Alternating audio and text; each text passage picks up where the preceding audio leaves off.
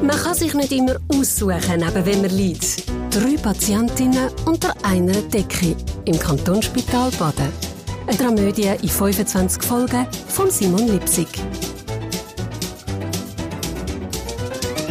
Ja, schon sicher ist das Blut. Aber sicher ist das Blut, hat Lili gesagt. Also ich habe in meinem Leben schon genug Blut gesehen. Ich weiß, wie Blut aussieht, das kannst du mir glauben. Sie hat Estelle das Stückchen Pizzakarton aus der Hand zupft und dann töpelt sie einfach mit ihrem Finger in das Blut hinein und schlägt ab. Doch, mal, hat sie dann gesagt, eindeutig keine Tomatensauce. Der Marina ist fast ab sich. Wäh! Und Estelle hat sich nur weggedreht. Dass Lili das Blut mit dem Mittelfinger berührt, aber dann den Zeigefinger abgeschleckt hat, haben ihre zwei Zimmergespönte nicht gemerkt. Lili hat sich richtig gefreut. Wirklich? Nicht einmal so schlecht? Hat sie nachher doppelt und hat so ein bisschen die Luft eingesogen, so, so als würde sie einen teuren Tropfen degustieren. Moll, ein kräftiger Körper, spritzig. Jetzt hören Sie aber auf, hat Estelle gesagt.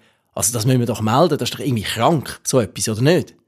Was? Also, dass sich der Bauarbeiter für Blumen bedankt und ihnen seine Nummern gibt, das findet sie krank. Also an ihrer Stelle würde ich mich geschmeichelt fühlen. Immerhin ist der Mann schon so etwas wie ein Internetstar. Wegen mir. Die Marina hat gerade nochmal Zeiten aktualisiert. Jetzt sind wir schon bei 25.324 Aufrufen. Ja, also ein bisschen krank ist es vielleicht schon, hat Lili gesagt und hat das Pizzakartonbriefli wie ein Frisbee an die Marina weitergeschuckt. Aber gar nicht krank wäre ja auch nicht unbedingt gesund, wie schon der Karl Valentin richtig bemerkt hat. Mit dem Spruch hat Lili Estelle ein bisschen aufmuntern, weil sie genau gewusst hat, dass Estelle solche Sprüche ja gern hat. Aber der Schuss ist eher hinten raus. Die Estelle hat nur die Augen vertrüllt. Komm, also, meine Liebe, hat dann Lili wieder gesagt, meine Liebe, komm, also, so schlimm ist das jetzt wirklich nicht. Nur weil der offenbar ein heißblütiger Fassade klettert, mitten in der Nacht seine Handynummer als Feister pappt, heisst das ja noch lange nicht, dass er darauf reagieren muss. Ja, und das werde ich auch nicht, hat Estelle geantwortet. Ups, hat dann Marina gesagt, schon spät. Am Roberto Borello hat sie der Hose vibriert. Er ist hoch oben gesessen im Kran und hat eine schwere Last getragen. Ist recht zu weit gegangen. Vielleicht hätte er einfach mal zwei Sekunden überlegen und nicht gerade am erstbesten Impuls folgen. Und dann noch mitten in der Nacht. Leckt er mir. Ich meine, was hätte das sollen? Und dann noch mit Blut. Das Vibrieren hat er zuerst einmal als klassisches Phantomvibrieren abgetan. Ich meine, wie viel Mal hat er schon auf sein Handy geschaut und dann ist gar nichts, aber wirklich gar nichts reingekommen. Meine, wer schreibt ihm eigentlich schon? Die Einzige, die regelmäßig schreibt, ist seine Mutter. Und früher oder später landet das Gespräch mit seiner Mutter dann immer wieder irgendwie bei seinen langen Haaren. Ja, die langen Haare, ist seine Mutter überzeugt, sind auch der Grund dafür, dass er noch immer Single und sie noch nicht Großmami ist. Am Roberto, seine Hand hat sich leicht verkrampft um den Steuerknüppel. Das letzte Gespräch, das er mit seiner Mutter hatte, war vor ein paar Wochen. Seither ist Funkstille. Aber der Roberto hat einfach nicht anders können. Es hat sich einfach zu viel aufgestaut gehabt. Er hat sich den Spruch jetzt einfach nicht können verkneifen. Lieber lange Haarsträhnen als eine lange Pechsträhne, hat er gesagt. Viel Spaß im Casino. Und dann hat er abgehängt.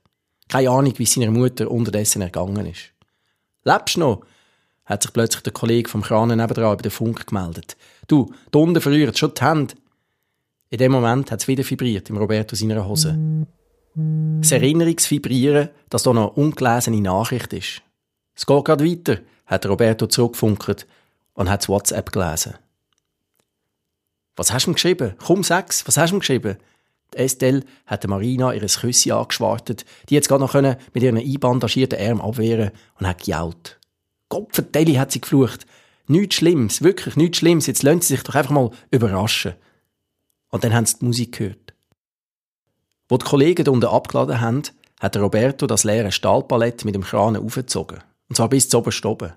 Er hat den Kranenarm in die richtige Position zirkelt und dann ist er von seinem polsterten Stuhl aufgestanden, hat das kleine Radiöli, das er schon an seinem allerersten Arbeitstag in dieser Kabine installiert hat, in seinen Hosenbund gesteckt und ist rausgeklettert. Höhenangst hat er nicht gekannt. Ja, er steigt ja jeden Morgen 40 Meter hoch auf das Ungetüm von einem Kranen rauf. Er vertraut dem Ding und zwar vollkommen. Ja, er hat es ja schon erlebt. Wenn es wirklich gewindet hat und das Ding so richtig geschwankt hat. Nein, er hat keine Angst gehabt, der Roberto. Er ist am Arm entlang vorgeklettert und dann runter auf die Plattform. Im Radio haben sie gerade einen alten Disco-Heuler gespielt und Roberto hat aufgedreht. Aber Vollgas. Und dann Dann hat er angefangen zu tanzen. Du tanzt wie ein Wilder, wirklich. Hat sich an diesen Stahlseil gehabt, du, und ist ab wie eine Rakete. Und beim Refrain, gell, mitgesungen. Als gäbe es kein Morgen. Wirklich völlig crazy, hoch oben in der Luft hat er mitgesungen, bis er sie dann gesehen hat, am Fenster stehen. Die Estelle hat Tränen gelacht. Sie hat fast nicht mehr können. Hey, was für ein schräger Vogel du. Und die Moves. Nein, sie ist halb in die Knie. Und dann, dann hat sie angefangen mittanzen. Ja, mittanzen in dem Spitalzimmer. Und Roberto, gell, hat sie gesehen vom Kranen aus, hat gesehen, wie sie bei beiden Händen Zeigefinger und Mittelfinger spreizt und sich so vor den Augen durchzieht, gell. Und das hat nur noch mehr angestachelt, Roberto. Und auf seiner Freiluftbühne oben hat er tanzt und gesungen und dann, dann ist er in Spagat gegumpelt. Hey, was ist das für ein Irre?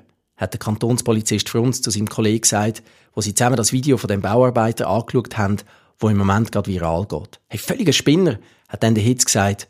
Und irgendwie kommt mir der Typ bekannt vor. Drei Patientinnen unter einer Decke. Eine Spitaldramödie von Simon Lipsig. Alle Folgen auf ksb.ch-lipsig.